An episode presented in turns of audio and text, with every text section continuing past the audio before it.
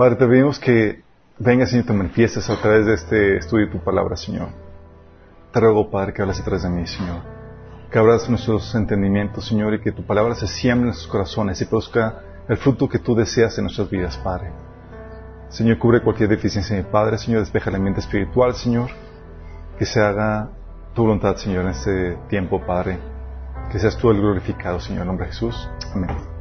Estamos viendo, haciendo un repaso rápido, las iglesias de Apocalipsis y estamos platicando cómo tenía varias aplicaciones eh, las cartas de las iglesias de Apocalipsis. ¿Se acuerdan? Tenía una aplicación eh, para dichas iglesias que tenían una problemática, que fueron iglesias reales, no son simbólicas, tenían una problemática que Jesús estaba abordando. Eh, son cartas realizadas eh, a siete iglesias. Se las dictó a Juan. Y tú te puedes dar cuenta el estilo de Jesús al, al, al eh, dictar dichas, dichas cartas. También tiene una aplicación local. No solamente es para dicha iglesia, sino es para todas las iglesias. O sea, te lo digo a ti, Juan, para que entiendas tú Pedro, como le llames. Eh, sí, este digo a ti para que los demás también entiendan. Es algo que de hecho Jesús solía hacer. ¿Se acuerdan cuando reprendió Pedro en público? De que aparte de mí, Satanás, por, eh, porque no pones la mirada en las cosas de, Dios, sino en la de los hombres, y voltea y hablando con Pedro, le habla a todos los demás para que entiendan, para que la reprensión sea también para todos los demás. Eh, pero también tiene una aplicación personal. Por eso dice, no solamente al que lo que el Espíritu dice a las iglesias, que escuche solamente lo que el Espíritu dice a las iglesias, sino que dice todo el que tenga oído, escuche. Pero también tiene una aplicación profética, que es la que hemos estado analizando. La aplicación profética es que el orden en el que aparecen las iglesias representa el desarrollo histórico de todas las iglesias a través de la historia. Lo cual te está hablando de siete diferentes iglesias que se iban a desarrollar a lo largo de toda la era del cristianismo. Uh, y si esto es así, por cómo están ordenadas las iglesias y por las iglesias que Jesús escogió, porque si te, algo que platicábamos la vez pasada es que ¿por qué escogió estas siete iglesias? Digo, hay un montón de iglesias con un montón de problemáticas, pero ¿por qué estas? Entonces tiene ahí, ahí gato encerrado. Y cuando entiendes que Dios se maneja el concepto de, diseño en cuestión de, cómo estructura su revelación, eh, enseñando o poniendo tipos, Hemos platicado los, tipos que se están del Antiguo Testamento que representaban a Jesús. Bueno, así también Jesús, eh, el Señor revela o pone tipos en el Nuevo Testamento y este es un ejemplo de ello. Entonces vimos en las siete iglesias, vimos la iglesia de Éfeso, ¿se acuerdan? Todo lo que significaba y, si se acuerdan, ¿qué iglesia representaba? Por cinco puntos. Representaba la iglesia apostólica, chicos. La iglesia del inicio con mucho énfasis en el trabajo y en la doctrina, estableciendo los fundamentos doctrinales que iban a dar pie a todo lo demás. Y la queja Señor es que tienes mucha doctrina, mucho esfuerzo, pero no devoción. Y eso es muy peligroso porque la, sin la devoción eventualmente te vas a desviar también de la doctrina. ¿Sí? Vimos la iglesia de Esmirna, ¿se acuerdan qué iglesia representaba? Ok, Esmirna es la siguiente fase. Después de la iglesia apostólica comienza la era, la iglesia de la persecución romana. Sí, de hecho su nombre significaba sufrimiento, muerte, y se fue ordenado que a que se mantuviera firme hasta la muerte. Y representa la iglesia perseguida por Roma. La moraleja es eh, mantenernos fieles ante la persecución. Luego le sigue la iglesia de Pérgamo, ¿se acuerdan? ¿Qué significaba? ¿Cuál fue? ¿Cuál? No, no es católica. La iglesia imperial es, es previo a la católica, pero la iglesia imperial, la que se unió con el imperio y eh, donde ya los pastores, ministros del, Evangelio se les dieron los altos puestos, los altos lugares, donde dejaron los harapos de, la persecución a, a las sedas del, de los palacios, eh, y donde abrazaron lo que es el éxito de este mundo. De hecho, vamos a hablar de eso ahorita con la Odisea. Entonces la iglesia de Pérgamo, luego sigue la iglesia de Tiatira, que, ¿cuál es? La iglesia católica del medievo, caracterizada por las prácticas jezabélicas, ¿se acuerdan? Es ocultismo, idolatría y también el, el, uso del Estado para perseguir a los opositores y quitarles sus posesiones. Eso lo vimos con la Iglesia Católica y la persecución con, con la Santa Inquisición durante el medievo. Y hasta ahí llegamos. Sí, ahí llegamos. Órale, entonces nada más vimos tres. No vimos cuatro, son cuatro, exactamente. Gracias. Estoy viendo, están poniendo atención, chicos. Ok. Vamos a hoy ver la iglesia de Sardis. Si la iglesia, última iglesia que vimos fue la iglesia católica, ¿cuál creen que, que sea la de Sardis? ¿Cuál? La iglesia evangélica. Sí, no. La iglesia protestante, la iglesia protestante, la iglesia eh, de la reforma protestante, chicos. Uh, la de Lutero. Sí. Vamos a ver las características de esta carta y cómo aplica a la iglesia de la reforma protestante. Uh. Ok, nombre y contexto. Sardis. Sardis, su nombre es de una piedra preciosa, la piedra de Sardis. Si es una piedra roja, eh, la sárdica, o tal vez se, refiere también a la, carnalina. De hecho, referencias a esta piedra aparecen, aparecen en Éxodo 28, 17, 39, 10 y Ezequiel 28, 13. Y esta piedra, en esa región, era una piedra preciosa, pero por el exceso de, dicha piedra se volvió común. O sea, dejó de ser preciosa. Unos 700 años de, antes de la carta a Sardis, este lugar era una de las grandes ciudades del mundo. Fue, de hecho, capital del reino de Lidia en el 1200 antes de Cristo. Y está situada esta ciudad sobre una colina de unos 300 metros de alto, que parece, apariencia, impenetrable.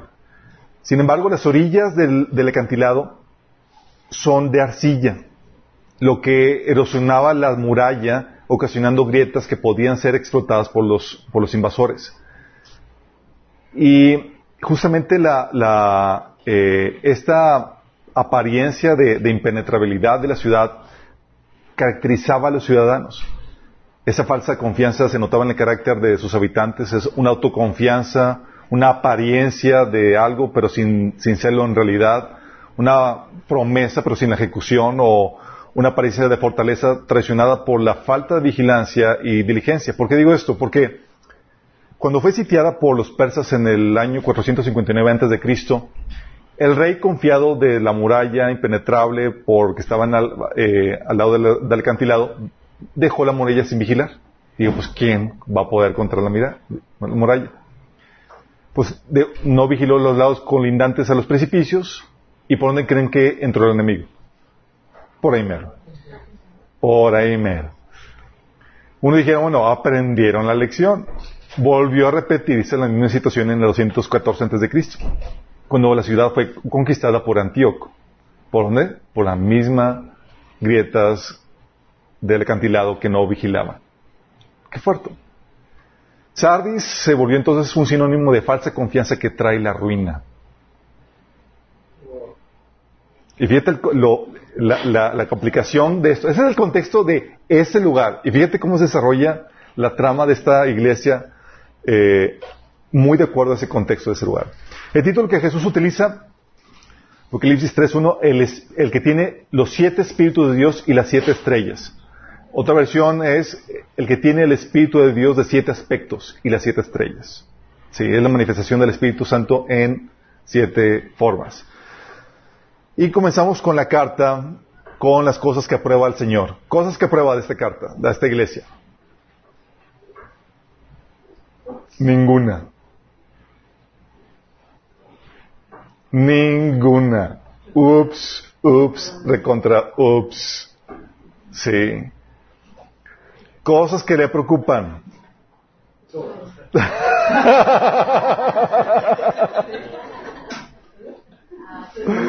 Cosas que le preocupan. Eh, le dice Jesús en el versículo 1, dice, yo sé eh, todo lo que haces y que tienes la fama de estar vivo, pero estás muerto. Uh, escuchas esto y dices, en la torre, estoy en problemas. Imagínate. ¿Te das cuenta la, la, sutileza de Jesús va directo al grano y sin pelos en la boca, la lengua? heavy, ¿no? Pero es ese Señor, tiene la, toda la autoridad para hacer eso. Y comienza la exhortación. Apocalipsis 3 del 2 al 4 dice, despierta, fortalece lo poco que te queda, porque hasta lo que te queda está a punto de morir. Son una iglesia moribunda, chicos. Veo que tus acciones no cumplen con los requisitos de mi Dios. Vuelve a lo que escuchaste y creíste al principio y reténlo con firmeza. Arrepiéntete y regresa a mí. Si no despiertas, vendré a ti de repente, cuando menos lo esperes, como lo hace un ladrón.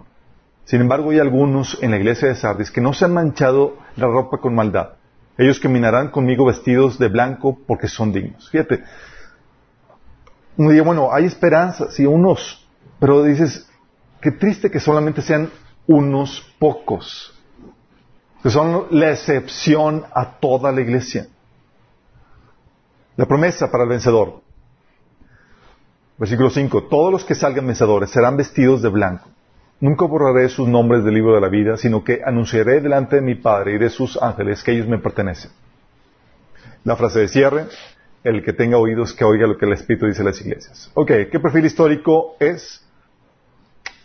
La iglesia protestante denominacional. Y, está, y, el, y el, las características caen como anillo al dedo de, así de tal cual. Especialmente el versículo del 1 al 2, donde viene la repensión, que dice, tienes la fama de estar vivo, pero estás muerto. Despierta, fortalece lo poco que te queda, porque hasta lo que queda está a punto de morir. Veo que tus acciones no cumplen con los requisitos de mi Dios. Vuelve a lo que escuchaste y al principio. Arrepiéntete y regresa a mí. ¿Cómo está hablando de una iglesia que se desvió de lo que creyó al inicio? Sí, de hecho, la moraleja de esta iglesia es 1 Corintios 10, 12. El que piensa estar firme, mire que no caiga. Esta representa entonces a la iglesia denominacional, ¿sí?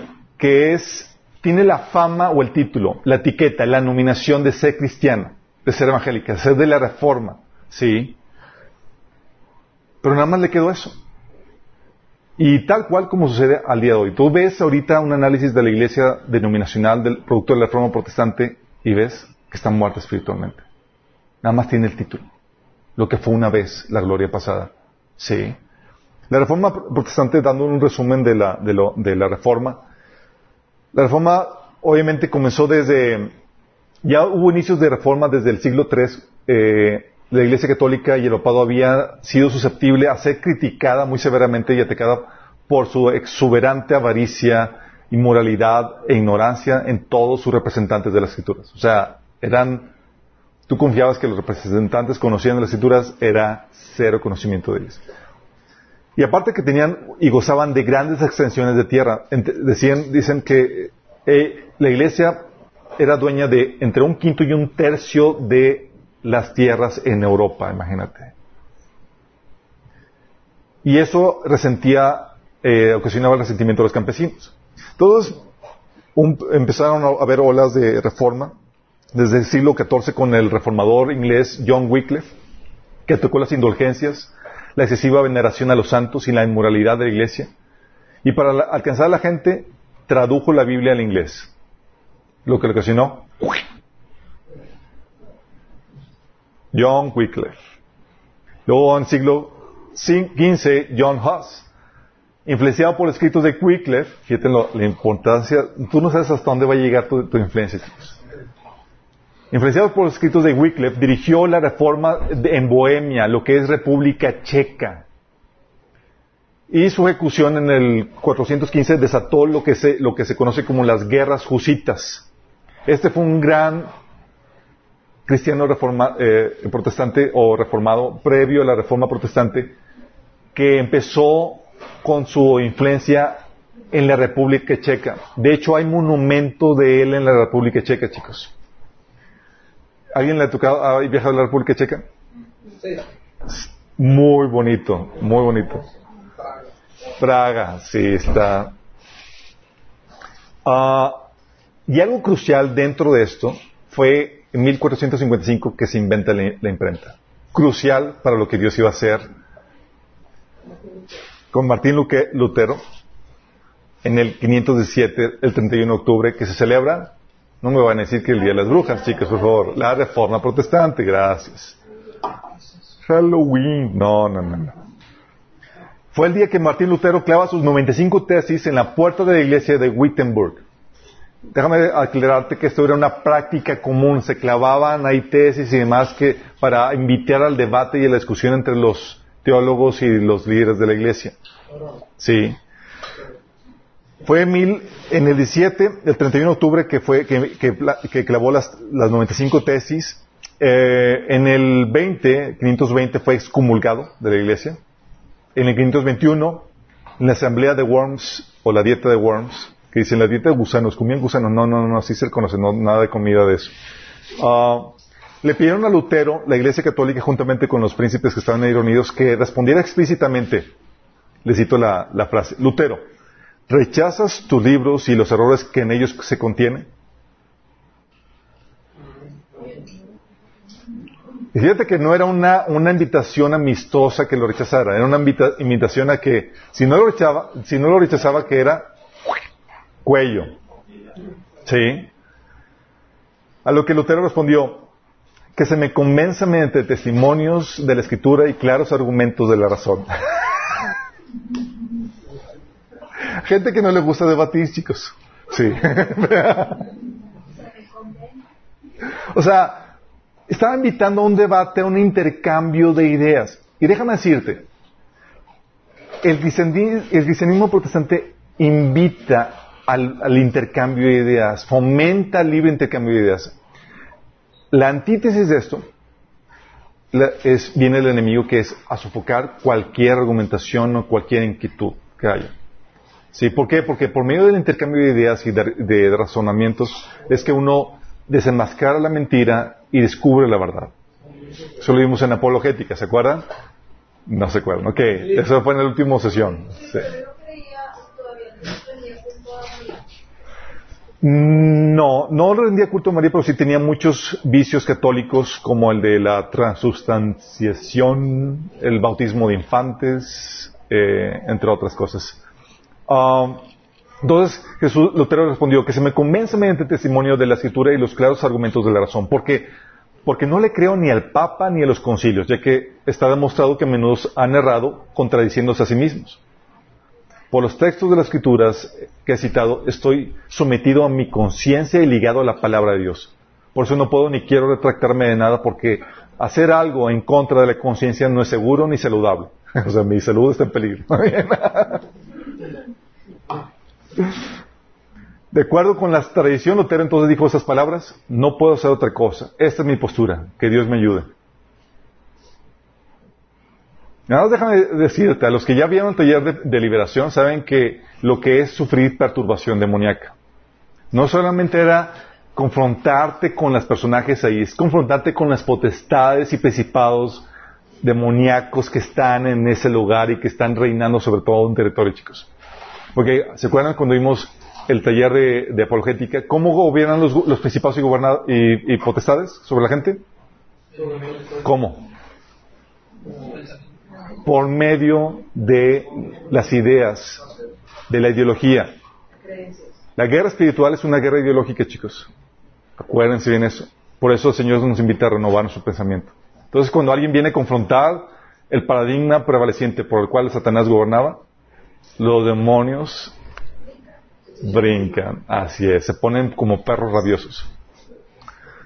Entonces tienes a Martín Lutero, que fue el parteaguas aquí, gracias a Dios por la, por la imprenta, porque unos alemanes medio travicillos agarraron las 95 tesis, tesis y las publicaron y las difundieron. Lutero no tenía la más mínima intención de armar una reforma, chicos. se le salió de la mano. Bueno, Dios estaba armando detrás de todo eso, chicos. Si le estaba soplando, me imagino al, que hizo eso, que no sabemos su nombre. Hey, oye, si lo publicas, si pues tengo una nueva imprenta, me falta material por imprimir, esto se ve suficientemente candente como para que está ahí pueda vender. O sea, y ¡pum! Como pan caliente se dispersó. Ok, a partir de ahí empezaron un montón de eh, reformadores, eh, personas que empezaron a divergir de la Iglesia Católica. 1591, los anabaptistas y luteranos escandinavios, aunque los anabaptistas tienen una trayectoria de mucho antes, chicos. Sí, de mucho antes. De hecho, se, eh, muchos marcan la trayectoria que viene, que fueron de los cristianos que no se unieron a la iglesia imperial, sí, sino que se mantuvieron apartados al ver la corrupción cuando se unió el cristianismo con el, con el imperio. 1523, ah, swinglianismo con, con ese nombre raro, Huldreich, Zwingli.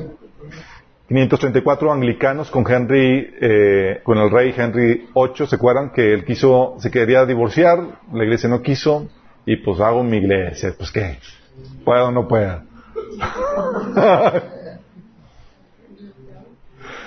536, los menonitas con Menos Simons. 536, Calvino con Juan Calvino. ¿Se dan cuenta de los años tan seguidos? Empezaron los líderes. O sea, Dios levantando un montón de, líderes que se convirtieron en pilares en todo este movimiento que Dios estaba levantando. Ah, por eso dices, oye, soy único, soy especial. No, mi estimado, si se te ocurrió tener una idea, el Espíritu Santo está levantando a otros que están comenzando con el mismo mover, chicos. Okay, 536 Calvino y con calvinismo con Juan Calvino, 540 la Iglesia Reformada de Alemania, 550 la Iglesia Reformada húngara, 500, en los 560 calvinistas franceses se conocieron como los hugonotes, 560 los presbiterianos escoceses con John Knox, 560 también los, los congregacionalistas con los puritanos, 570 Iglesia Reformada holandesa, 606 bautistas ingleses con John Smith, 647 los Quaker con George Fox, 690 los Amish con Jacobo Amon, 739 el Metodismo con Juan Wesley, los 785 um, la Iglesia Episcopal. La Iglesia Episcopal es la misma que anglicana, chicos. Lo mismo. Nada más que en Estados Unidos. ¿Ok? Es lo mismo, pero en Estados Unidos. Dices, oye, episcopal, sí, bajo el gobierno de Inglaterra, en Inglaterra. Episcopal, fuera de Inglaterra, en Estados Unidos. ¿Ok? 1800, los hermanos unidos en Cristo. 819, unitarismo con William Channing. 831, discípulos de Cristo con Thomas Campbell. 863, iglesia adventista con William Miller, que lo vimos, lo estudiamos los adventistas, ¿se acuerdan? 865, el Ejército de Salvación con William Booth. Ejército de Salvación, chicos, fue un movimiento muy fuerte. 879, Ciencia Cristiana con Mary Baker Eddy. Y 914, Asambleas de Dios. Eh, 11.900 iglesias en Estados Unidos. 2.530.000 miembros en Estados Unidos mantienen 175 mil iglesias en 158 países y la membresía mundial es de 32 millones. La iglesia de asambleas de Dios. Ok. Dices, pues son, son iglesias buenas, digo que tienen, ¿por qué el Señor no dice nada bueno o por qué onda? Sí, obviamente no aplica todo, pero aplica, aplica las mayorías. ¿Pero por qué está la dentista ahí si tiene muchas? Eh, de hecho, eh, estamos hablando de los líderes con las diferentes iglesias denominacionales, aunque sí, tiene desviaciones muy fuertes. Pero bueno, están dentro del listado. Um, características. Esta es la iglesia denominacional protestante, chicos, que se convirtió en la iglesia liberal. Han, eh, tienen varias características. Han abandonado lo que creía el cristianismo ortodoxo, lo que se creía al principio. ¿Se acuerdan la, la representación de Jesús? dice que vuelve a lo que creíste al principio, fortalece lo que te queda. ¿Qué es lo que creía al principio esta iglesia, este tipo de iglesia? Esta iglesia creía en la justificación por la fe sola. ¿Se acuerdan las cinco, las cinco solas? Creía en la justificación por la fe sola, creía en la perfección de la palabra de Dios, creía en la total depravación del hombre, es decir, que el hombre era por naturaleza pecaminoso y necesitaba ser redimido en su corazón creía en la redención del hombre solamente por el sacrificio de Jesús en la cruz. Vamos, eso es lo que creía. Ahorita ya no es así, chicos. Miren, yo me convertí en los 90, 92, 14 años, aunque mi primo yo me he convertido el Evangelio antes, no me había, no me había quedado al 20. Y en los 90 aquí en Monterrey había un avivamiento, de hecho a nivel nacional y en otras partes, donde el Señor se empezaba a manifestar y demás de muchas formas. Y mucha gente fue salva durante ese tiempo. Y había el fervor del evangelismo, todavía puedo decir que lo hay, el fervor del evangelismo, compartir la fe y la conciencia de que hay un mundo perdido que necesita Cristo. Entonces, los esfuerzos evangelísticos, o sea, yo me convertí comenzando la prepa y al año y estábamos abriendo estudios bíblicos, compartiendo a un montón de compañeros, porque sabíamos, estamos conscientes de que la gente necesita Cristo para ser salvos. Llegamos a compartir entre 200 y 300 personas el Evangelio a los estudiantes, eh, eh, 200 o 300 estudiantes ahí en la prepa, y abrimos estudios bíblicos y demás. Pero luego resultó que estaba estudiando, eh, ¿conocen el Lawrence aquí abajo? Bueno, estaba estudiando inglés ahí de noche y los maestros que, dos maestros que eran una pareja me estaban dando inglés ahí, se supone que eran misioneros de la iglesia metodista. Entonces, platicando con ellos, pues ya como cristiano le dije, oye, me enseñó el mapa donde ellos vivían en Michigan y me dijeron, oye, yo les dije, yo estoy orando para ir a estudiar a, inglés a Canadá. O sea, pues yo vivo en Michigan, ¿por qué no te vienes con nosotros el verano? Te vives en mi casa, te metemos, te metemos a la, iglesia pública, a la escuela pública ahí, te hospedamos y te pagamos todo. dices, Dios moviendo aquí todo, ¿no? Y cuando, y era muy importante porque mi papá no estaba dispuesto a soltar ni solo cinco. Entonces, Dios ahí abriendo las puertas. Pero cuando llego, se sufrió un shock cultural con ese tipo de iglesia. Sí.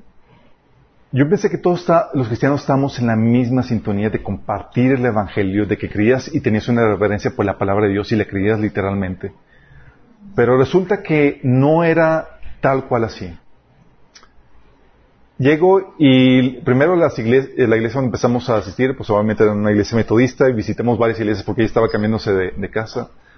Eran la mayoría viejitos, veías pues cabecitas blancas. Y no tengo nada en contra de las, de las cabecitas blancas, pero la, juventud básicamente estaba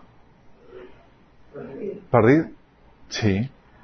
Era raro. Luego, pues viendo que no había jóvenes, eh, yo estaba ahí durante el, verano, eh, hablaba una amiga, suya, eh, la hija de una amiga suya que eh, iba a ver un campamento de la iglesia metodista de jóvenes y pues me invitaron. Entonces la chica llega por mí y, vamos dos horas en camino al, rumbo al retiro del campamento y estamos platicando a Dios.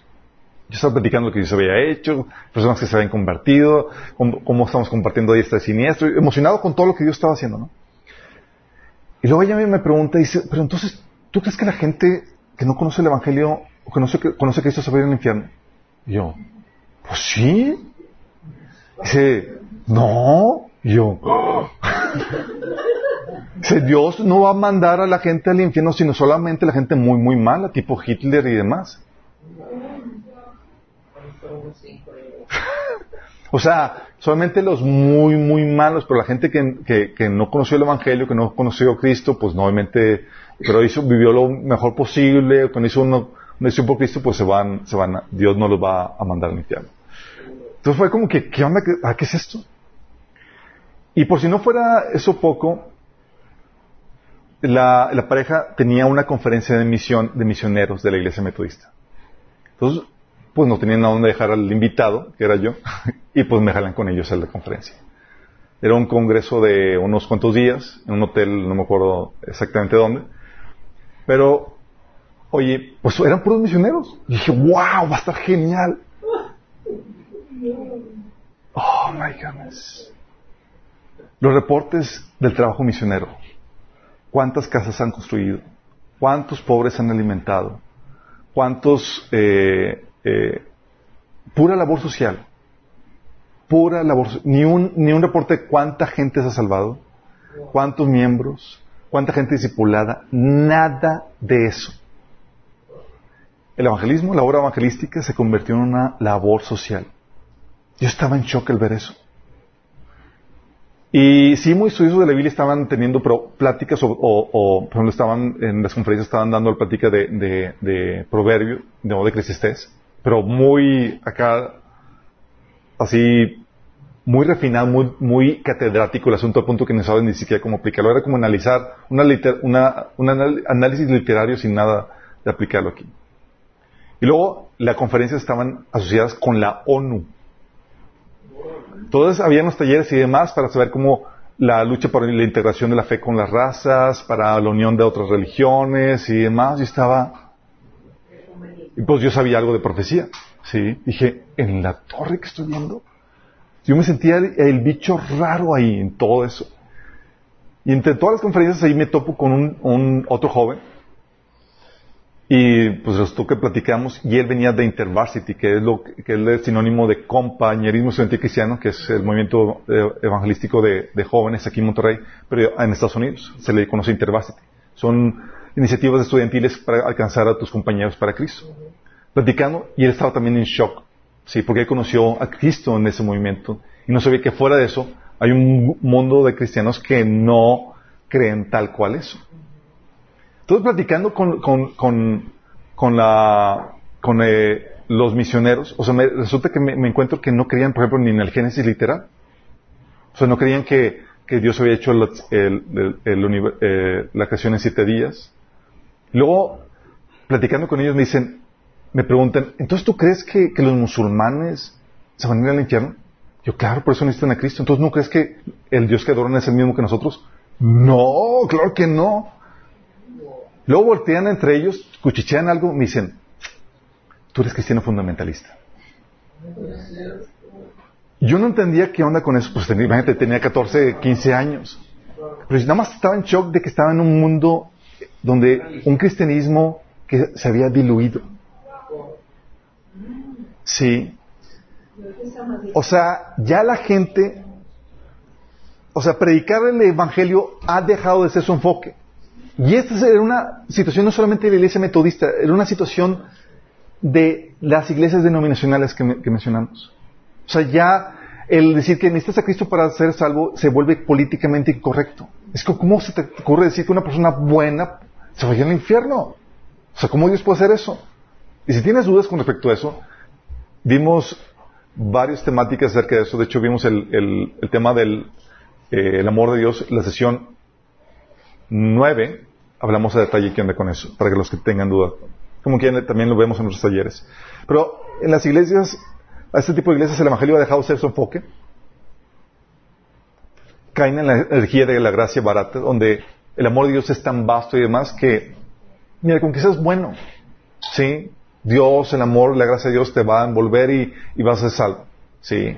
No importa si, eh, no crees en Jesús o no importa si crees en Jesús y vives una vida eh, entregada al pecado. ¿sí? Mientras que no seas como Hitler, sabes que tienes tu pase al cielo. Creen en la herejía del universalismo en el sentido de que la salvación es por obras. Es decir, creen que hay un camino alterno al cielo fuera de Jesús. Sí. Dicen, oye, entonces una persona muy, muy buena que no conoce a Cristo, ¿se va a ir al cielo? Y la respuesta es, si es una persona buena que nunca, que nunca ha pecado, sí, sí va a ir al cielo. Pero el problema es que no hay dicha persona. Sí. Todos hemos pecado. Necesitamos un Salvador. La herejía del universalismo dice, cualquier persona, nada más con que sea buena en sus creencias, sus principios, va a tener la, la, vida eterna. ese es el universalismo que va a haber en el cielo musulmanes, eh, católicos que profesan la doctrina católica que sabemos que nos salva, ah, hinduistas, budistas y de todo tipo. Sí. Muchos cristianos creen eso, chicos, ¿eh? Muchos cristianos aquí en Monterrey me he topado líderes de iglesias, he tenido discusiones con ellos, porque creen que es posible la salvación sin Cristo, y eso es una herejía. Sí. La herejía del universalismo. Es una iglesia liberal que acepta ya y ordena homosexuales. Génesis es, también en la interpretación es, liberal. Es como que sí, eh, eh, eh, la Biblia mencionaba la, la habla en contra del homosexualismo, pero estos son otros tiempos y no podemos seguir rigiéndonos bajo por un libro de hace dos mil años. Los tiempos cambian, etcétera, sí. de hecho, esta interpretación por, eh, liberal, chicos, es la que, lo que le llaman la alta crítica, es la que se metió, ha estado, eh, se pudo infiltrar en, la, en los seminarios, y muchos seminarios conservadores. Por eso te topas a personas que se van a preparar para Cristo, entran al seminario y salen desconvertidos. ¿Te imaginas? O sea, llegas para prepararte a Cristo y te desconvierten en el seminario. Conozco de personas, así, dos, tres personas que, que, de primera mano que sucedió con eso. Sí. No hacen referencia a la sangre de Cristo, se convierten en mera desarrollo personal y mera moral. Pues obviamente si la, si la sangre de Cristo ya no necesita, ya no se necesita para hacer algo que necesidad de mencionarlo es políticamente correcta, no se anda con, cosas de querer um, eh, ofender a nadie, es, se acomoda. De hecho, la razón por la cual este tipo de iglesia perdió su, su se eh, sí, perdió su poder, es que perdió su salinidad, es porque se conformó al mundo, dejó que el mundo se infiltrara en la forma de pensar. Es Cristo no es necesario. Sí. Es muy importante que lo entiendas porque todos estamos en una guerra espiritual, chicos, y en esa guerra es por tu mente. Y si el enemigo no logra, eh, si tú no estás en la, actitud de ganarte al, de ganar al mundo para Cristo, si no estás en la actitud de ataque, ellos sí van a estar en actitud de ataque y te van a ganar a ti. La única manera, y eso lo vimos en, una serie que, se habla ¿Cómo era? Se titulaba. Uh, no, Guerra Espiritual. Era Transformados o no del mundo o algo así. Después se los pongo ahí en, el, en los comentarios. Pero hablamos de que la única forma de defenderte del mundo es tener una posición de ataque y queriendo ganarlos para Cristo. Bajas la guardia y no quieres ganarlos para Cristo, ellos te van a ganar para ti. Para ellos, para el mundo. Sí. Entonces, políticamente correcta, tiene la teología de reemplazo, que enseñan que que Dios reemplazó completamente a Israel por la iglesia. Y violó todos los pactos y todas las promesas a Abraham, a David y demás, que no los va a cumplir no y ya no se van a cumplir, simplemente ahora se cumplen en la iglesia.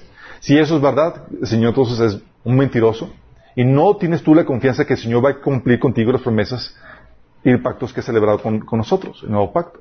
Sí, porque si es un Dios mentiroso, entonces, ¿qué confianza tienes? Entonces maneja la teología de, la, de reemplazo. Por eso vas a encontrarte que muchas de estas iglesias presbiterianas y demás son antisemitas.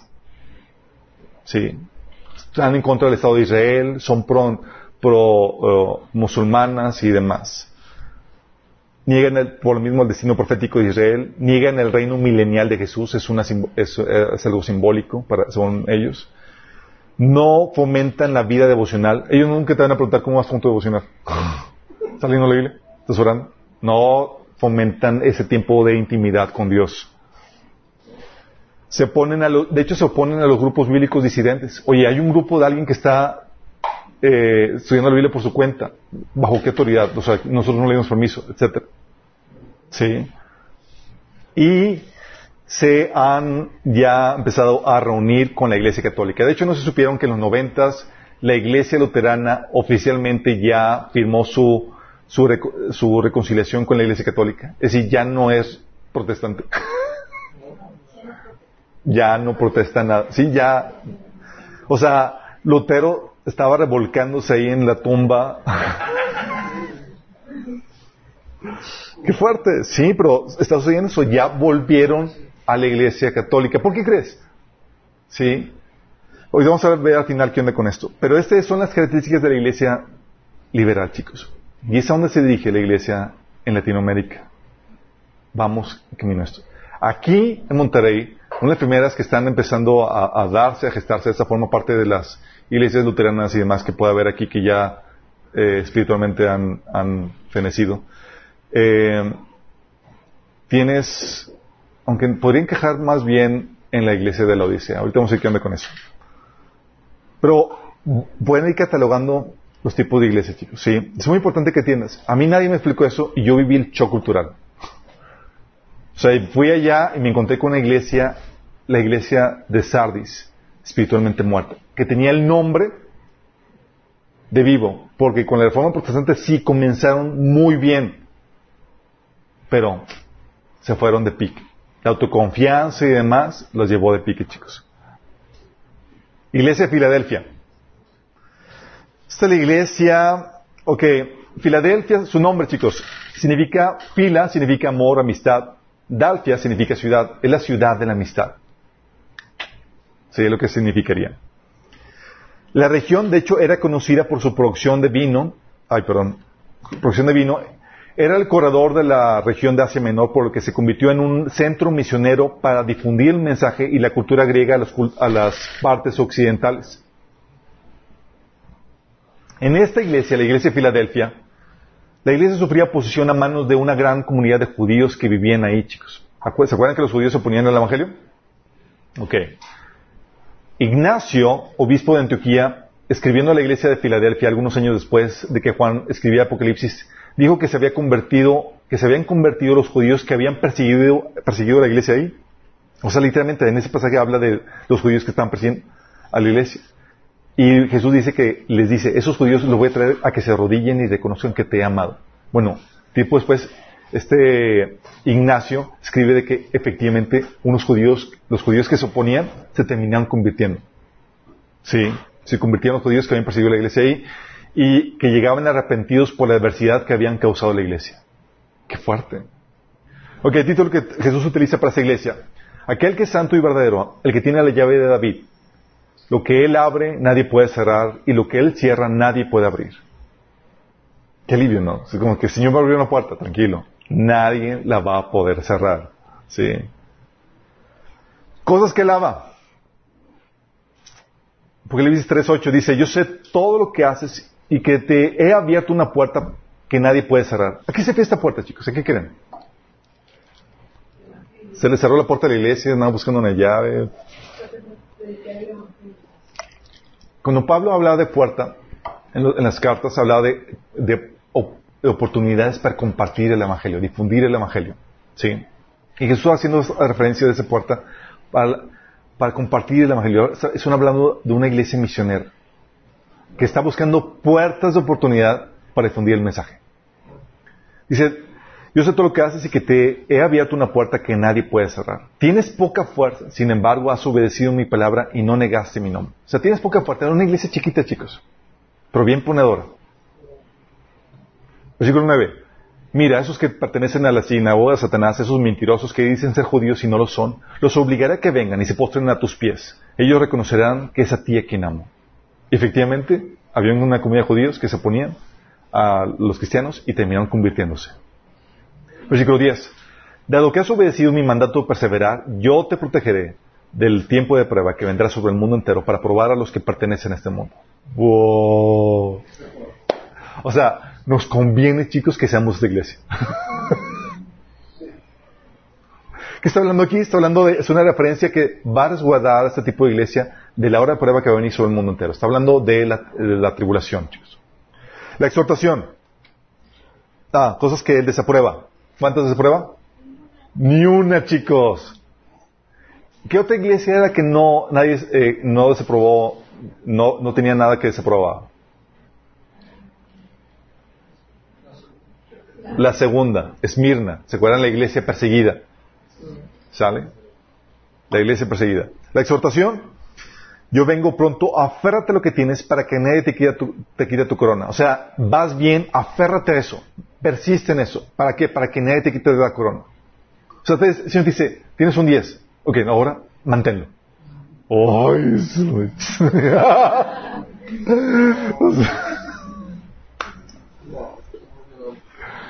Qué fuerte, ¿no?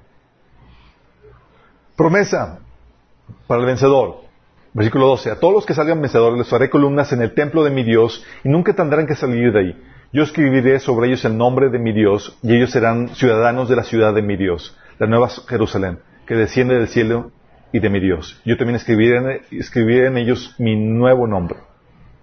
Ok, o cuando habla aquí de que nos va a hacer columnas del templo de Dios, yo recuerdo cuando al inicio leía la Biblia y decía, qué terrible, o sea, está ahí todo parados ahí. Mi poco razonamiento. Pero ustedes expertos saben a qué se refiere.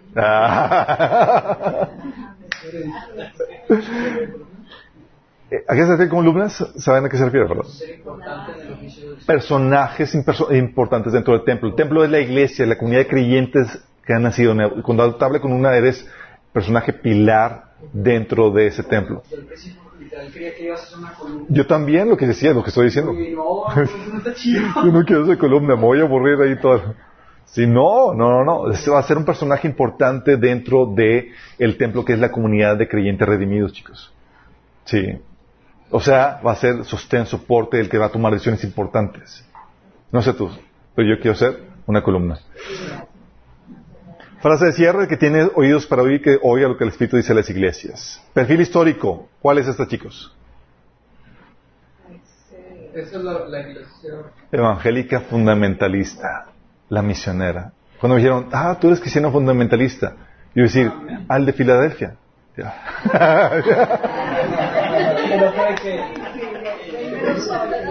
y tú eres el, tú eres el de Sardis. Ah, no, no, ni sabía eso. Yo sí estaba paniqueado, pensé que era algo malo, pero ahora dice que es algo bueno. Uh, la moraleja de esta. Aquí, aquí me equivoqué la moraleja. Digo, no era esta. Pero. Sí, aquí lo copié mal. También, venga, órale. Ok. Esta es la iglesia misionera, chicos, y se caracteriza por el fervor por extender el Evangelio de Cristo, porque sabemos que hay un mundo perdido ha habido varias olas de, misioneras a partir de la Reforma Protestante. Eh, tenemos la ola de la primera ola misionera. No sé si han estudiado el tema de misiones. De hecho, los que estudiaron seminarios saben qué onda con las misioneras, misiones cristianas. Tenemos las misiones 1784 con William Carey, las misiones a India. La primera etapa era solamente la, la, parte costera. Y ahí fue donde se sembraron las primeras iglesias en India. Los 1850, Hudson Taylor y Harry Grattan eh, Guinness con las misiones a China, ¿sí? Que fue la segunda, eh, la segunda eh, etapa de la era misionera, donde no se quedaban en las costas, sino que se introducían tierra adentro, o hasta donde podamos llegar. Y Hudson Taylor, chicos, es básicamente su misión, son los responsables del movimiento de China, chicos. Tardó muchos años para que la semilla poco a poco creciera, germinar, y, pero ahorita es una bomba. Sí. ¿Qué es No sabes tú a dónde va a llegar tu impacto. Sí. Sí. Los 1930 tenemos con Cameron Tensett y Donald A. McGovern con la tercera era a las tribus indígenas. Ahí comenzaron con los Wycliffe Bible Translators, que son los que empezaron con el esfuerzo de llevar la Biblia al idioma original en todos los idiomas de la tierra, chicos. La obra es titánica. Tú ves y escuchas historias de, ellos, tú ves, iban y vivían en situaciones precarias y demás, conocían la cultura y demás y estaban ahí en friega traduciendo la Biblia a su idioma. De hecho, ellos exactamente, muchos llegaban a codificar su, idioma por escrito porque ni siquiera tenían nada por escrito para enseñárselos. Era impresionante, chicos. De hecho, hay una serie, una serie de caricaturas que hablan de estos misioneros eh, que se llama Torchlighter. Se lo recomiendo que lo busquen. Um, y de hecho, te menciona a todos estos misioneros y demás. Eh, mi hija sabe más de ellos que yo, para vergüenza mía. Digo, ah, tal misionero, ah, como tal misionero, me dice nombre y todo lo que hizo yo, ah, y como tal otro, yo, ah, este, esto, ¿qué?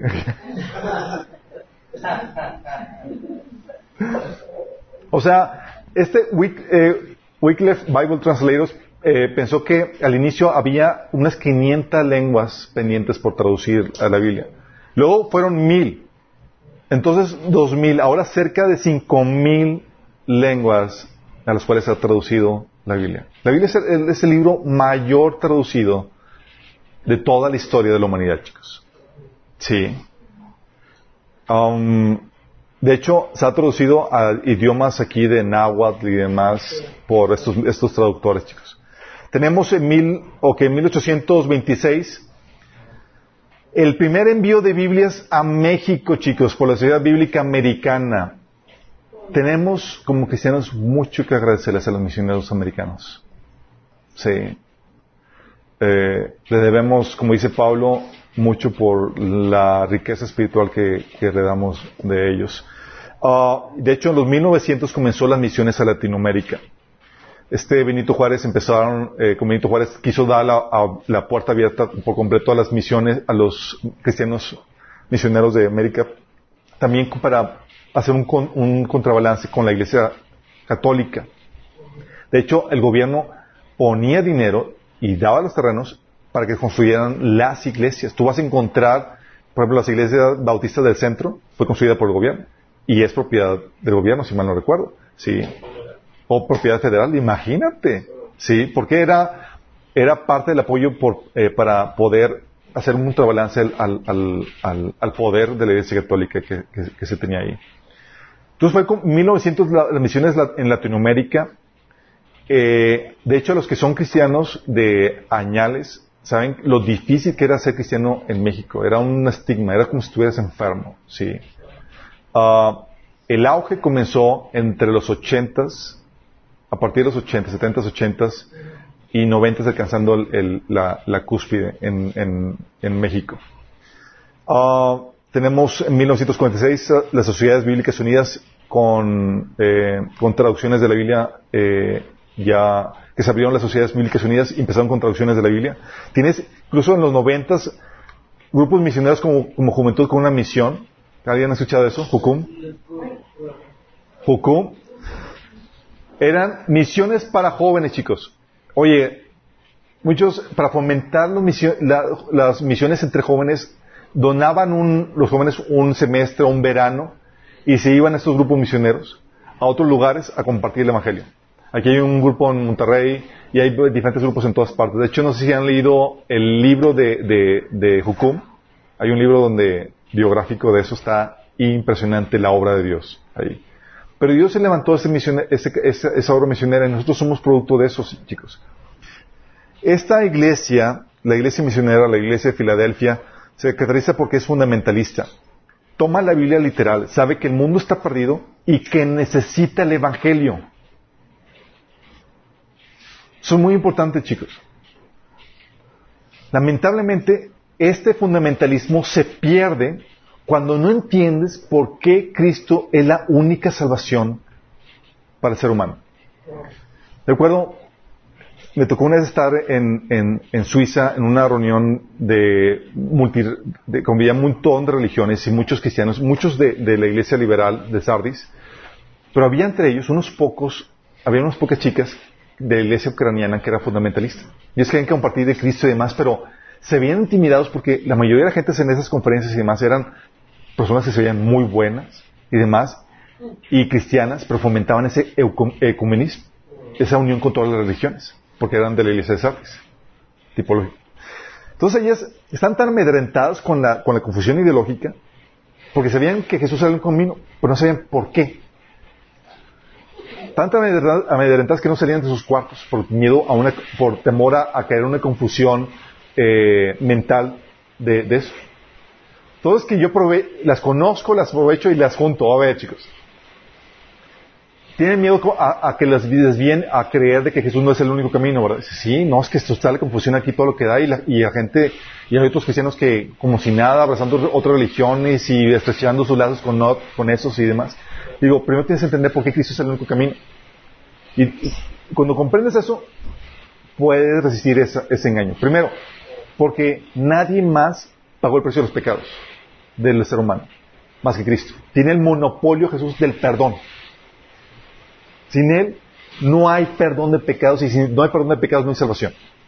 Entonces tiene, el monopolio. Ni Buda, ni Bahoma, ni nadie pagó el de los pecados. Y dos, tienen monopolio del Espíritu Santo. Y la Biblia dice que sin el Espíritu Santo una persona no puede ser genuinamente buena. Será buena en apariencia, pero no tiene poder para vencer el, el pecado que lo tiene esclavizado porque solamente por medio del Espíritu Santo puede el ser humano ser genuinamente libre del pecado. ¿Sí? captaron ahí la- los, dos, lo- los dos monopolios del cristianismo, del perdón y del Espíritu Santo. Ah, pues ya entendemos. Sí. Es una iglesia políticamente incorrecta. Ah, eso significa que le vas a caer mal al mundo. Yo quería ser famoso y que todo el mundo me quisiera. Olvídalo. Sabe que no hay salvación en ninguna otra religión sino solo en Cristo y no compromete esa verdad. Pero es muy buena persona. Sorry, chavo. Por más buena que sea, ha pecado. Y ha pecado no contra un ser humano, contra Dios. ¿Y sabes la, la paga del pecado a pecar contra Dios? Es una eternidad en el infierno. Es una iglesia también que no, que no compromete el- la verdad, o sea, no se adopta al, al mundo, sino que cambia al mundo. Sigue evangelizando incluso a los cristianos inconversos.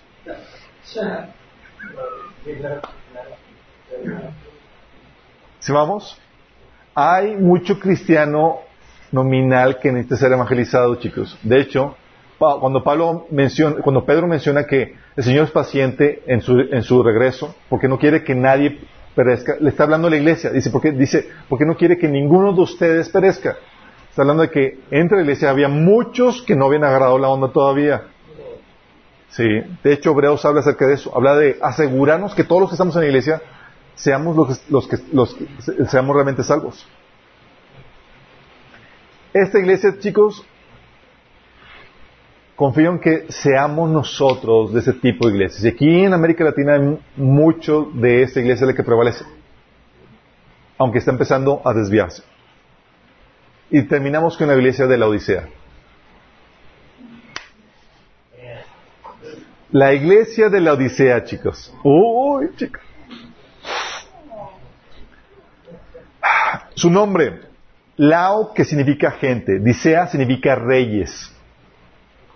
Es como, traducido podría ser, podría- podríamos poner que significa gobierno de o para la gente, o gobierno de gente autosatisfecha, que gobierna para sí, para, para su autosatisfacción. ¿Vamos? Esta iglesia estaba sentada en medio, eh, en me- en medio camino entre las aguas termales de I- Hierápolis y las aguas frías de Colosias. Estaban las aguas termales de Hierápolis y las aguas frías de Colosias. Y en medio estaba la Odisea. Fíjate cómo empieza a hablar de, de tibieza y demás. Y el Señor estaba tomando, igual que las demás iglesias, el contexto geográfico, histórico, para armar la trama para esta iglesia. Qué fuerte, ¿no? Dices, Señor con su majestuoso diseño. Era un centro muy exitoso financieramente. Era un centro comercial, chicos. Muy pudiente. Una famosa escuela de medicina radicaba ahí y era reconocida esa escuela por su ungüento oftalmo- oftalmológico para los ojos. También esta característica sale a relucir en la carta de Jesús. Sí. Como era militarmente indefendible, su estrategia, la estrategia de esta ciudad, era siempre ceder y llegar a un arreglo.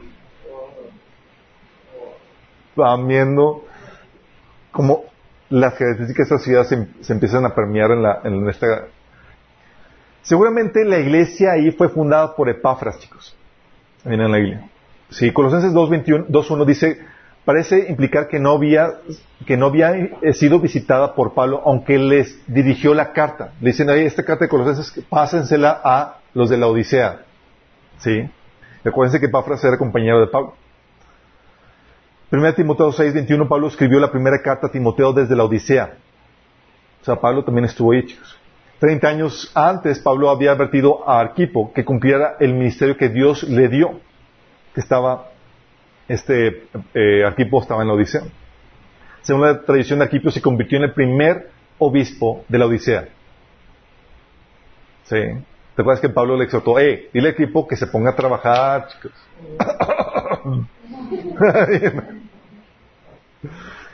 Título de Jesús.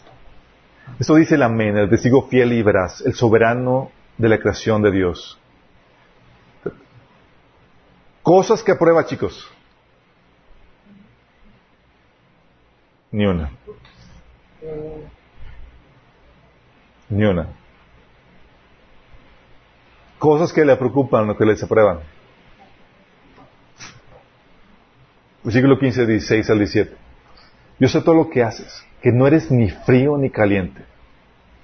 ¿Cómo quisiera que fueras lo uno o lo otro? Pero ya que eres tibio, ni frío ni caliente, te escupiré de mi boca. ¡Bum! ¿Te imaginas Jesús? Uno piensa a Jesús como siempre dando palabras amorosas, sencillas, de aceptación. El Señor aquí, hablando tajantemente, eres tibio y te voy a vomitar.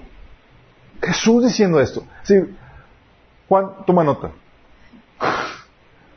Vamos a escribir esto. Juan, Señor, no podemos decir eso. toma nota. Versículo 17. Tú dices, soy rico, tengo todo lo que quiero y no necesito nada. Y no te das cuenta de que eres un infeliz, miserable, pobre, ciego y desnudo. O sea, condiciones deplorables espiritualmente. Pero que no distinguían porque era una iglesia próspera, era una iglesia grande y próspera. Si tú hubieras ido por una, una, ¿cómo se?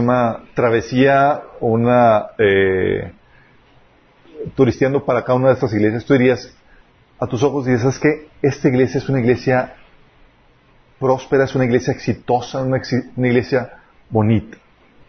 Tú hubieras sido la iglesia de, de Filadelfia, ah, una iglesia pequeña, no, pobrecito. ¿sí?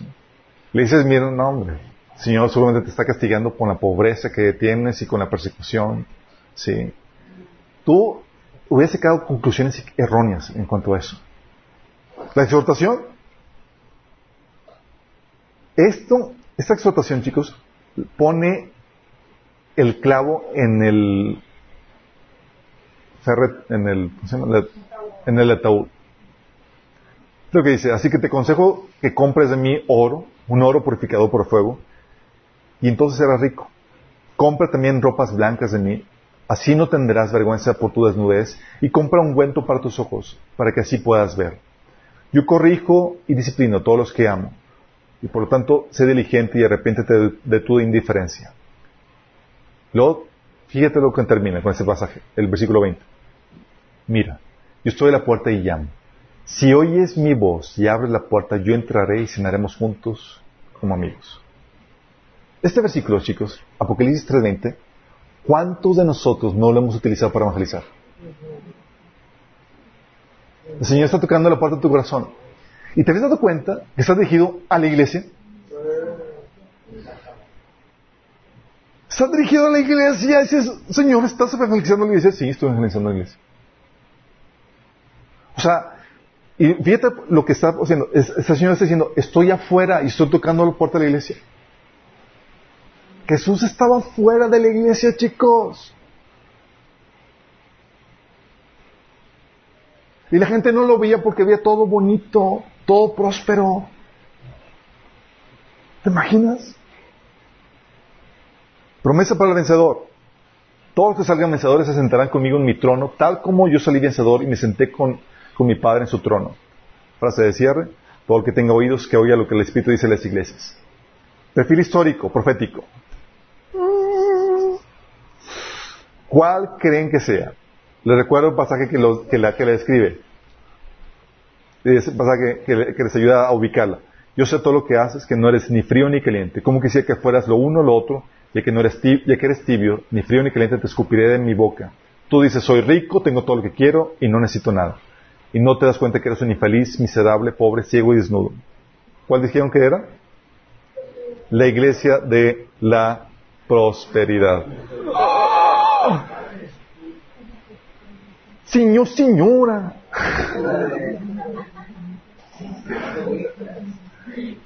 La iglesia de la prosperidad. Ok, chicos. ¿Dios tiene algo en contra de la prosperidad? No. ¿Tiene algo a favor de la prosperidad? Tampoco. es una añadidura. La problemática es cuando se convierte en el fin. En el fin y en la, y en la medición de tu condición espiritual. La moraleja es, Jesús, hace tesoros en el cielo. Sí. Que dice No acumulen para sí tesoros en la tierra donde la polilla y el óxido, destruyen y donde los ladrones se meten a robar. Más bien acumulen para sí tesoros en el cielo donde ni la polilla ni el óxido carcomen, ni ladrones se meten a robar. Es una iglesia que dejó a un lado los tesoros del cielo para conseguir las riquezas de la tierra. De hecho, es una iglesia que se convierte, que utiliza la fe para conseguir las riquezas de la tierra. Y eso está mal, chicos. Porque la fe no es un medio para hacerte rico. ¡Ah! No. No. Entonces, si diezmo y, y ofrendo, me voy a ser rico. No. No. Tómala. Y es aquí no donde esta iglesia, chicos, es la que la que abrazó la definición de éxito del mundo.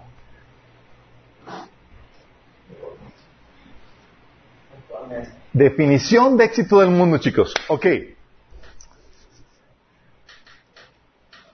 ¿Saben que la definición de éxito del mundo y de Dios son, diferentes, se contraponen? Hay una definición de éxito que el mundo enseña. Sí.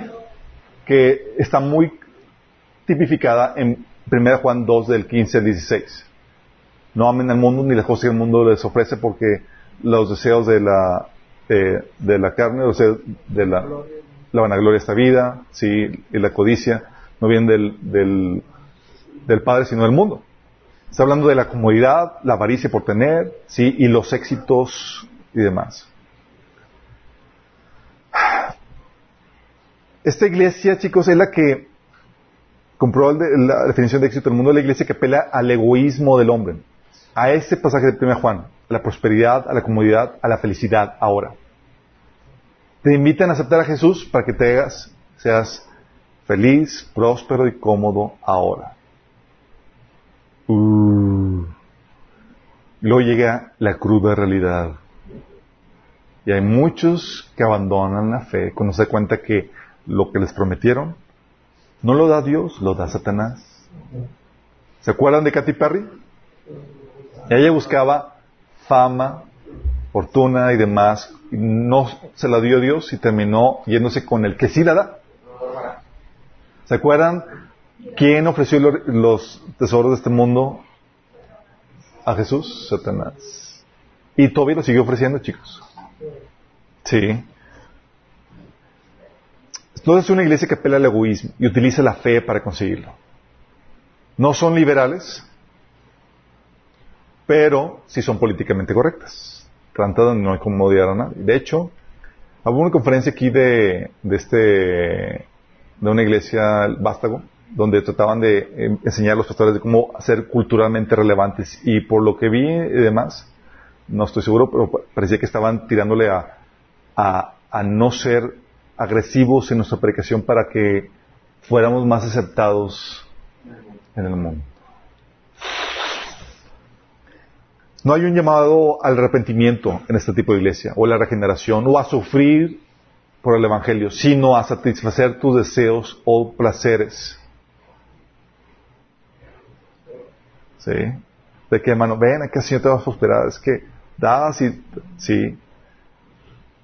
O sea, esta iglesia no invita a la gente a morir a su egoísmo, sino al contrario, lo alimenta.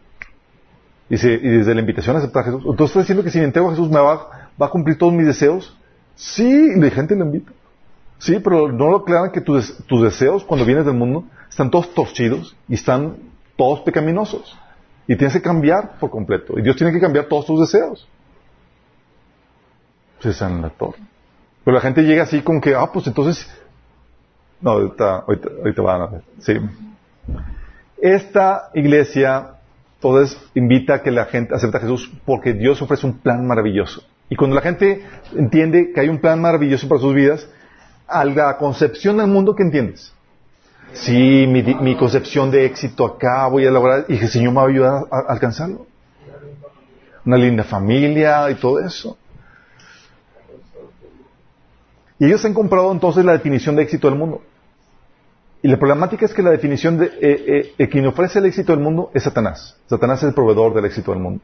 Como dice 1 Juan 2, 16. Porque todo lo que hay en el mundo, los deseos de la carne, que es el placer físico, las comodidades, los deseos de los ojos, que es la codicia, lo atractivo, la vanagloria de la vida, que es el orgullo de nuestros títulos, logros o posesiones, no proviene del Padre, sino del mundo. Es decir, de Satanás, chicos. Él es el que ofrece eso. Y si tú estás, aceptaste a Jesús con, la, con el propósito de obtener esto, tienes que realmente convertirte. Porque tienes que realmente morir esto. Entonces mis éxitos, mis... Olvídate. Jesús te invita a morir. Sí, a autonegarte. Porque lo que está en juego no son tus éxitos, no son tus propiedades, no es lo que quieres alcanzar. Lo que está en juego es tu alma. Y Jesús te pregunta, ¿qué darías por tu alma? Consigues todo el mundo y pides tu alma, ¿de qué te sirvió? Se baja el cerebro, no contiende. Y ese es lo que nos lleva a la definición de éxito.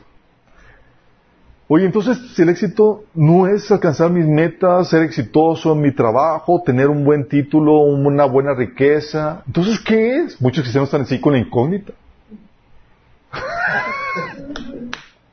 Vamos a ver lo que no es éxito, chicos. Primero, no es lo grandioso de tu iglesia, tu casa o tu carro. Oye, tu iglesia es, grande así. No es, chicos. El templo de Jerusalén era grandioso y fue destruido. Oh. Juan dice que no son los placeres ni posiciones ni logros en el mundo. La Odisea era una iglesia próspera y dice Señor que es, pobre, sí, desnudo y demás, miserable. Tampoco es lo grande de tu ministerio, ni el número de iglesias ni obreros que tienes. fíjate, chicos, entonces qué el reino de David, chicos, en su punto de clímax, donde había alcanzado la grandeza y demás, fue castigado por Dios por su pecado. Son de Samuel 12, del 8 9. ¿Se acuerdan cuando hizo un censo indebido? ¿Se acuerdan cuando pecó con la chica? Y aunque el reino de Salomón, por ejemplo, fue exitoso, fue grandioso, en 1 Reyes 11 te cuentas que fue reprobado por Dios porque desechó a Dios. Porque la grandeza de tu ministerio, de tus proyectos, de tu iglesia, no garantiza que seas exitoso delante de Dios. Tampoco lo es la prosperidad económica que puedas tener ni las posiciones que tengas. A esta iglesia que era rica, el Señor le acusó de ser pobre, infeliz y miserable. Y Jesús nos advirtió que la vida no consistía en la abundancia de los bienes, Lucas 12:15. De hecho, el hombre más importante del Antiguo Testamento, ¿quién fue? Del Antiguo Testamento. Juan, el hombre más importante del Antiguo Testamento, que no fue ni Abraham ni Moisés, sino Juan el Bautista, estaba mal vestido y mal comido. ¿Qué hubo? Comía chapulines, chicos. Hay gente que dice, ah, pues qué rico, les envían langostas y... No, no, no, no. No eran langostas de mar, chicos. Eran chapulines, chicos, por favor. Sí.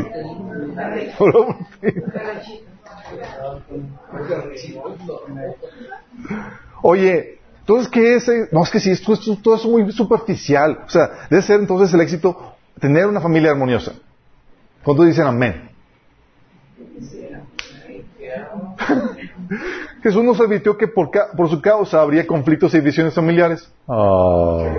Mateo, Mateo 10.35. Y de hecho, Elí, para evitar conflictos familiares, se acuerdan el, el, sacerdote Elí, para evitar conflictos familiares con sus hijos, se acarrió maldición de Dios. Era, sí, armonía familiar, pero la maldición de Dios sobre su vida. Oh. Oye, tampoco es la cantidad de hijos, de miembros o hijos que tengas. Lucas 7, del 13 al 14 dice, pocos son los que entran en el cielo en comparación con los que van al infierno.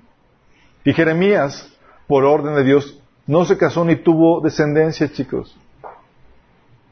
Jesús habla, por ejemplo, de que en tiempo de dificultad las, las dichosas son las que nunca tuvieron hijos. O sea, entonces el éxito no depende de que tengas o no tengas hijos. Es que soy. Tampoco son los milagros y prodigios que se realizan en tu ministerio. No, es que mi ministerio hace milagros y voy acá y poderosos y sana y milagros regenerativos y son nuevos hombros, nuevos brazos y digo, cuando no tenía, no sé que salga otra. Pero con milagros y todo, gente cristiana será enviada al infierno. ¿Se acuerdan Mateo 7? Señor, no en tu nombre hicimos milagros. Jamás los conocí. Jesús nos advierte, de hecho, que no debemos alegrarnos porque los demonios se nos sujetan. Eh, llegaban a los discípulos en Lucas 10, 20, bien contentos porque los demonios se les sujetaban en su nombre, en el nombre de Jesús. Dice, eh, no te alegres por eso, alégrate porque tu nombre está escrito en el libro de la vida. Sí. O sea, va a haber muchos carismáticos en Mateo 7:20 que expulsaron demonios, hicieron milagros y demás, y tú pensaste que era exitoso. Porque veías tal poder en su vida. Y es engañoso, ¿verdad? Porque lo ves. Tampoco es la fama, ni el renombre, ni el reconocimiento que puedas tener. Jesús nos advierte que algo está mal cuando todos los hombres hablan bien de ti. Oye, todos hablan bien de ti. Cuidado, algo está mal. Lucas 6:26. Sí, de hecho la iglesia de Sardis era famosa, pero estaba muerta. Y muchos que creían en Jesús no lo confesaban para no perder su buena reputación, como viene en Juan 12 del 42 al 43. Entonces tu buena reputación no significa realmente éxito. Entonces, entonces ¿qué es éxito? ¿Qué es éxito? Yo quiero ser exitoso, pero me estás quitando todas las opciones. Sí. Tampoco es el bienestar físico que puedas tener. ¿Te acuerdas que dice? No, con que tengas salud. Con eso, date. Mira, 2 Corintios 12, 7 a 9, ahí te habla de que Pablo tenía un aguijón en la carne para guardarlo de su orgullo. ¿Oró para que el Señor lo sanara? No. Una vez, dos veces, no. Tercera vez, Señor, no, ya, tranquilo. ¿Por qué? Porque veía por su alma. No quería que perdiera piso. Y advertía que el, y, Pablo advertía que aunque el cuerpo se desmaye, el espíritu se fortalecía.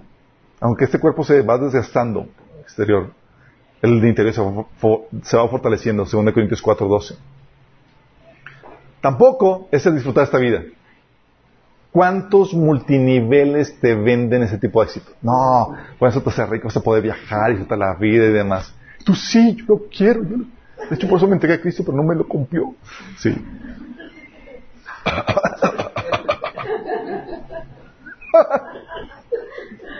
1 Corintios 7, del 29 al 30 dice, dice Pablo que debemos vivir como si no disfrutáramos las cosas de este mundo. Dice, el que disfruta como si no lo disfrutara. El que llora como si no llorara. Porque este mundo está por desaparecer. Y Jesús nos advirtió que debemos estar dispuestos a perder en el presente el, tiempo ideal de vida que deseamos tener para seguirlo a Él. Queremos tener una vida ideal. Si en tu mente tú dices, debes estar dispuesto a perder tu vida por mí. Ese ideal, debes estar dispuesto a sacrificarlo por mí. ¿Qué, Señor? Sí. Por eso dice Jesús que la autonegación es un requisito para el cristiano. ¡Chale! Tampoco es una vida de sosiego y sin dificultades. No, ya. Juan 16:33 se te prometió que tendrías muchas aflicciones. Jesús dijo, en este mundo tendremos, tendréis muchas aflicciones, no poquitas.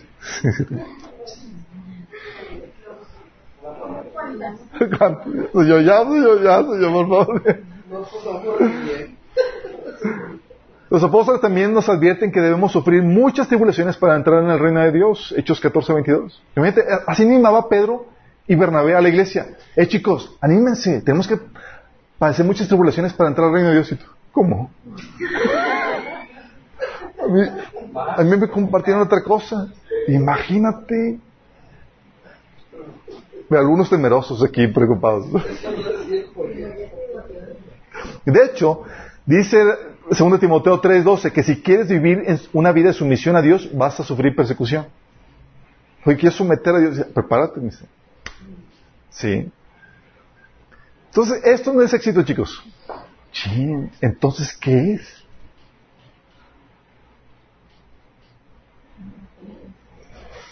¿Qué es, chicos?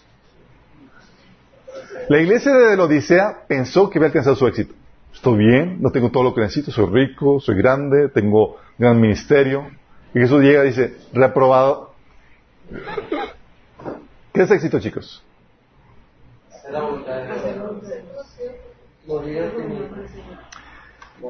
Hay tres definiciones de éxito bíblicas. Uno, hacer su voluntad cuando nadie lo ve, cuando nadie lo agradece, en medio de la humillación, en medio de la debilidad o el dolor.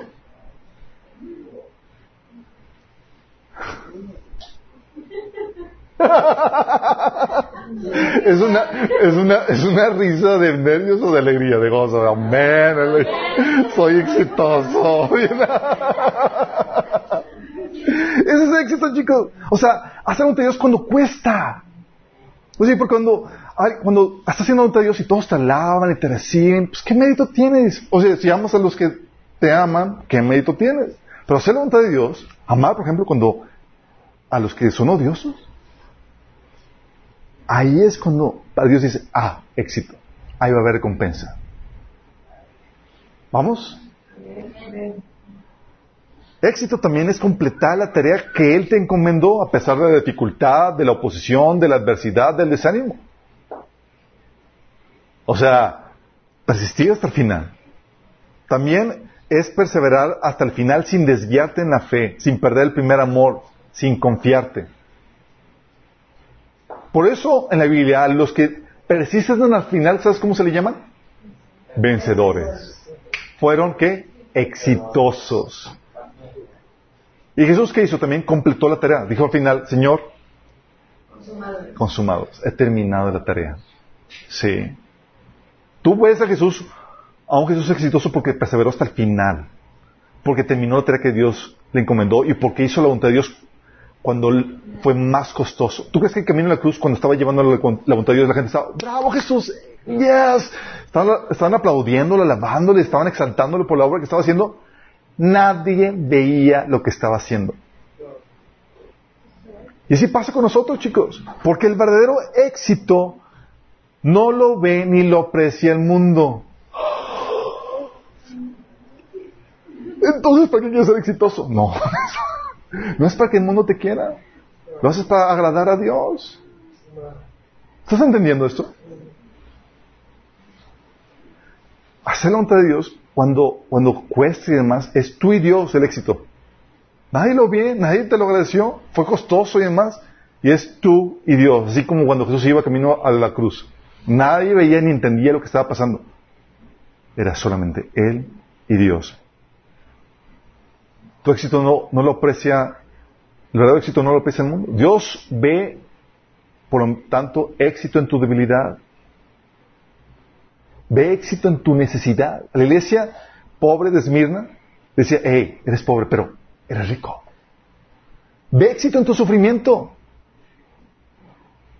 Ve éxito en tu infamia, en tu humillación, en tu rechazo. ¿Qué tal, chicos? Este es el reino del revés, ¿verdad?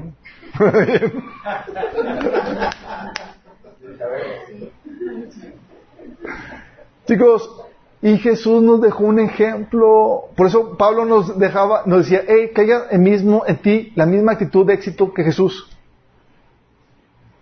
Filipenses 2, de 5 al 11. Fíjate por qué fue exaltado hasta lo sumo.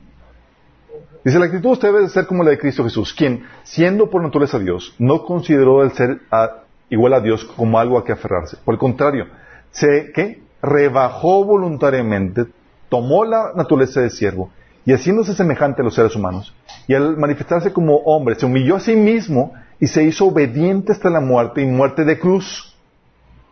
Lo dice, por eso, ¿por qué? Por esa humillación, por ese, o sea, él obedeció cuando era difícil, cuando nadie lo veía, cuando nadie lo apreciaba, cuando apreciaba cuando implicaba humillación. ¿Estás entendiendo? Y por eso que hizo, Dios lo exaltó hasta lo sumo y le otorgó el nombre que está sobre todo nombre, para que ante el nombre de Jesús se doble toda rodilla en el cielo y en la tierra y debajo de la tierra, y toda lengua confiese que Jesucristo es el Señor para gloria de, Dios Padre. ¿Te das cuenta? Eh, por esto, chicos, es que Jesús nos dijo que cuando el Señor venga, muchos que ahora son primero van a ser postreros. Y muchos que son ahora son postreros van a ser primeros. ¿Por qué? Porque a los ojos tuyos, tú piensas que la persona está en eminencia, por ejemplo, pastores que van, que, que sirven al Señor, que, oye, les pagas el clima, digo, el, el hotel, le das una buena, una buena ofrenda, a, a donde lo llevo, aquí para allá, y todo muy bien, y, le- y se preparan para una congregación de todas las ovaciones, y le das gracias. ¿Cuánto le costó?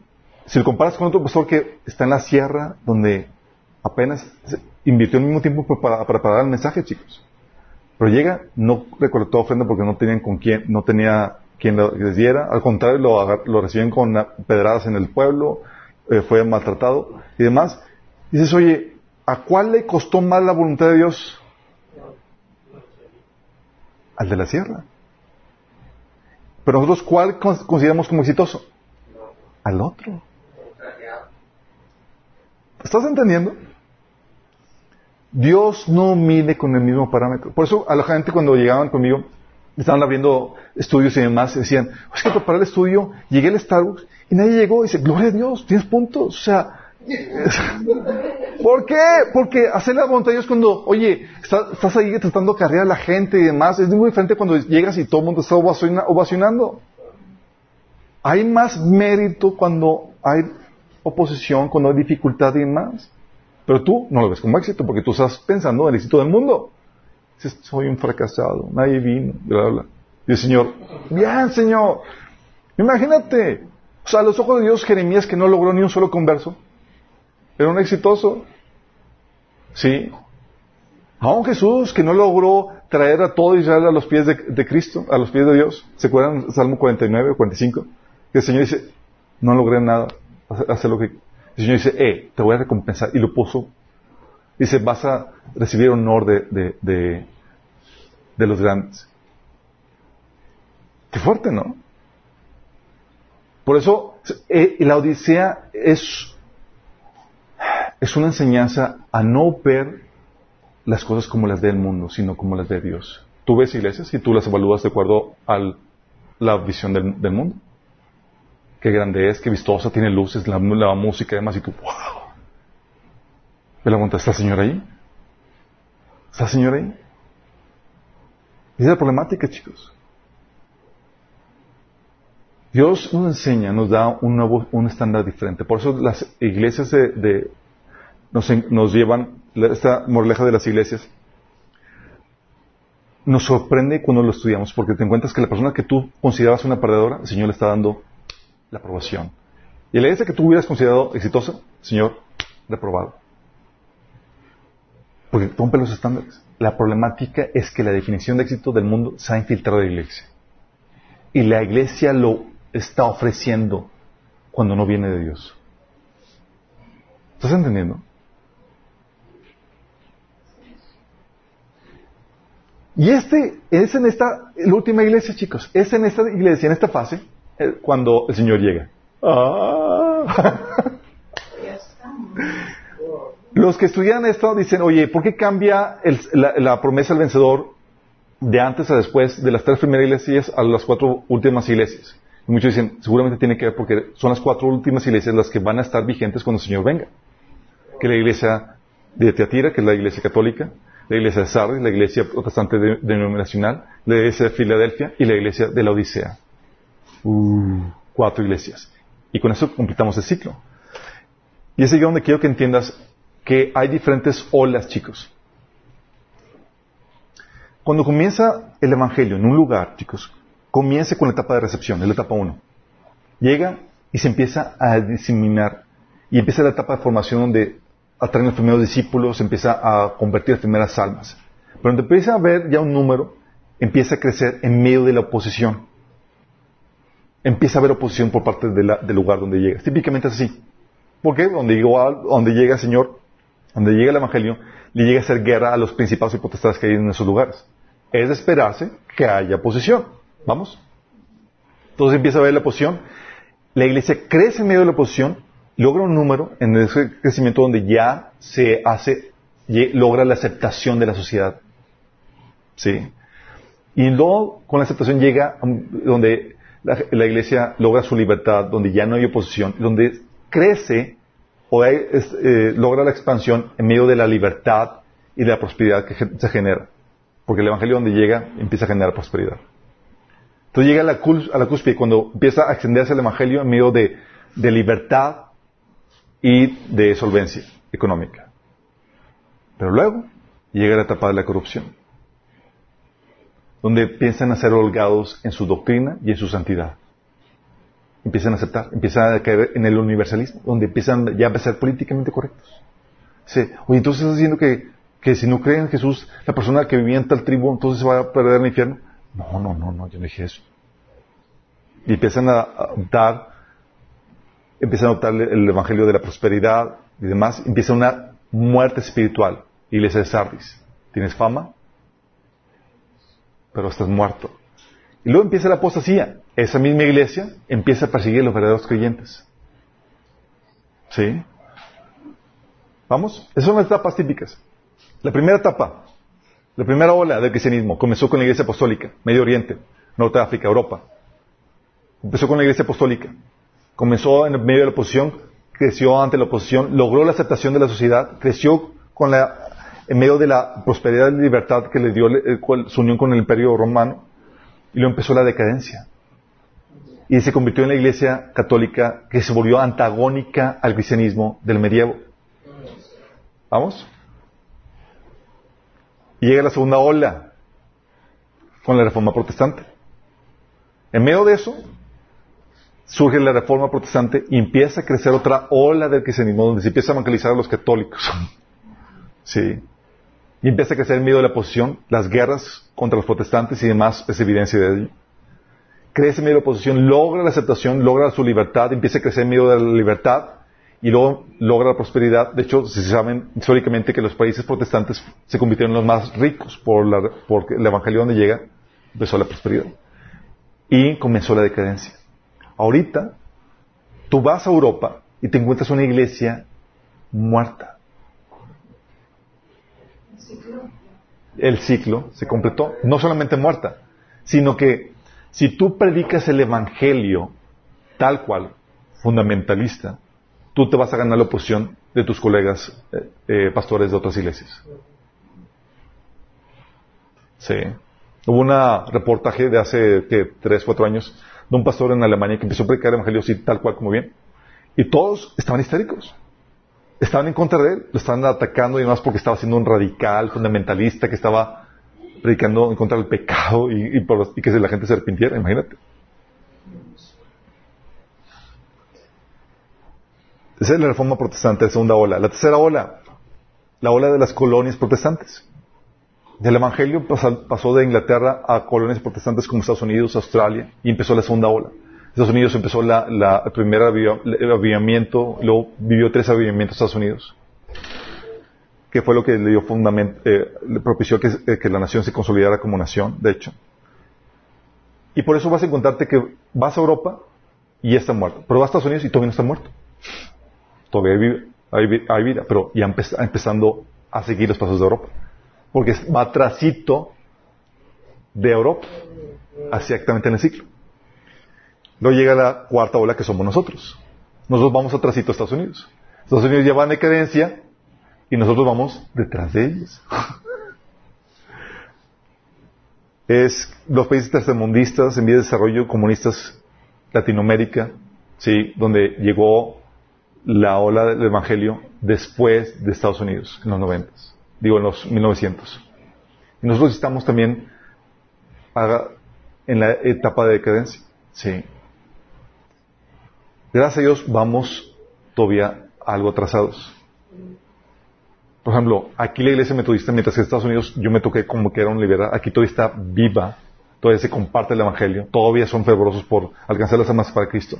Mientras que allá, ya marchó.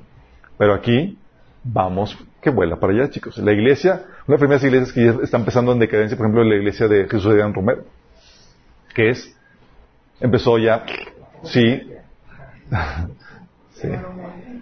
Donde ya empezó a ser políticamente correcta y a comprometer el Evangelio. Sí. Y va en decadencia. Esos son los ciclos, chicos. Entonces vamos detrás. Tú ves eso y dices, oh my goodness, ya ves toda la historia. Y lo interesante es que ya no hay más territorios en donde comenzar nuevas olas. Ah. y lo curioso del asunto es que cuando termina una ola, chicos, Dios da la oportunidad para que el Evangelio llegue y se, eh, alcance, pero la gente llega a una generación donde rechaza el Evangelio y sabes que Dios permite que venga la apostasía o que venga el engaño. Ahorita los países que son musulmanes, por ejemplo, todos los países musulmanes de hoy fueron los primeros que fueron evangelizados por los apóstoles. Sí. Terminó el ciclo, hubo un tiempo donde rechazó el Evangelio, se volvieron antagonistas, vino juicio y vino el engaño. Europa sigue de, sigue de paso. Ahorita se están cerrando iglesias al por mayor y se abren mosquitas o mezquitas. Mezquitas, sorry. Mosquitos. Sí, los son esposos del mosquito. sí. Se abren mezquitas al por mayor. Sí. Se está empezando a sustituir. ¿Por qué? Porque el, el evangelio está empezando a retraer. Y cuando se retrae la verdad, viene el engaño. Sí. Y obviamente ahí tiene la ventaja de la multiplicación por medio de, los hijos que tiene. ¿Vamos entendiendo, chicos? Es en ese tiempo donde llega entonces el Evangelio y es ahí donde dices, oye, podemos discernir en qué tiempos estamos. De hecho, Jesús en Mateo 16, 3 dice, hipócritas que sabéis distinguir el aspecto del cielo, más las señales de los tiempos no podéis. Podemos distinguir, sabemos en qué ciclo estamos y tenemos que estar alertas. ¿Por qué? Porque estamos en el ciclo de descomposición. Vamos de, a la decadencia, chicos. Sí. Y es aquí, en este ciclo, chicos, donde estamos nosotros, donde llega la iglesia de donde llega la plenitud de los gentiles. Donde se cumple la plenitud de los gentiles, donde se, se completa el número de creyentes que han de formar parte de la iglesia. Romanos 11:25 dice, parte del pueblo de Israel tiene el corazón endurecido pero eso solo durará hasta que se complete el número de gentiles que aceptarán a Cristo. Entonces todo Israel será salvo. Y aquí hay que distinguir entre el tiempo de gentiles, hay que distinguir la, plenitud de los gentiles del tiempo de los gentiles. Acuérdense que el tiempo de los gentiles es el tiempo donde está Jerusalén dominada por gente no judía. Lucas 21, 24 habla acerca de eso. Y es, eh, y ahorita lo que el Señor está haciendo, chicos, lo único que está haciendo es esperando que los de la iglesia agarren la onda para llevarse con el mayor número posible. Segunda Pedro 2, de 9 al 10. Y escucha. El Señor no tarda en cumplir su promesa, según entienden algunos la tardanza. Más bien, Él tiene paciencia con ustedes. ¿Quiénes? los, los, de la carta de Pedro. ¿Cómo que nosotros, Pedro? Porque no quiere que nadie perezca, sino que todos se arrepientan. Pero el día del Señor vendrá como ladrón. Es en este tiempo, chicos, donde Israel, ya cuando se está cerrando el tiempo de los gentiles, surge de nuevo cuenta de Israel. Sí, y ya surgió. Sabemos que ya está a punto de desaparecer la iglesia para enfocarse todo en Israel. Estamos a punto de ver a la iglesia despegar. Y eso vamos a hablar en la siguiente, siguiente sesión. Vamos a hablar del rapto todo acerca, acerca cómo va a ser ese día, cómo va a brillar la luz, cómo vamos a partir, qué cuerpo vamos a tener, qué va a suceder. ¿Sale? Vamos a hablar de eso al próximo sesión. Vamos a terminar con oración. Amado Padre Celestial, damos gracias, Señor, porque podemos ver y discernir, Señor, los ciclos por los cuales tú has llevado a la iglesia, Padre. Gracias, Señor, porque mientras que la iglesia está aquí, Señor, va a haber luz, va a haber sal, Señor, que contrarresta las tinieblas, Señor. Padre, queremos ser nosotros esa luz, esa sal. Queremos ser esos cristianos comprometidos contigo, con tu evangelio, que no lo comprometen, Señor, que no lo diluyen, sino que busquen ganar al mundo que los rodea, al mundo que está perdido, Señor, para, para ti, Señor, para tus pies. Señor, abre puertas de oportunidad para compartir tu palabra a más gente, Señor. Queremos ser esa iglesia de Filadelfia, Padre, apasionada y comprometida contigo, Señor, que se mantiene fiel y ayúdanos a persistir hasta el final, Señor, para que nadie nos robe la corona y para que podamos escapar del tiempo de prueba que va a venir sobre el mundo entero, Señor. Te lo pedimos en nombre de Jesús. Amén.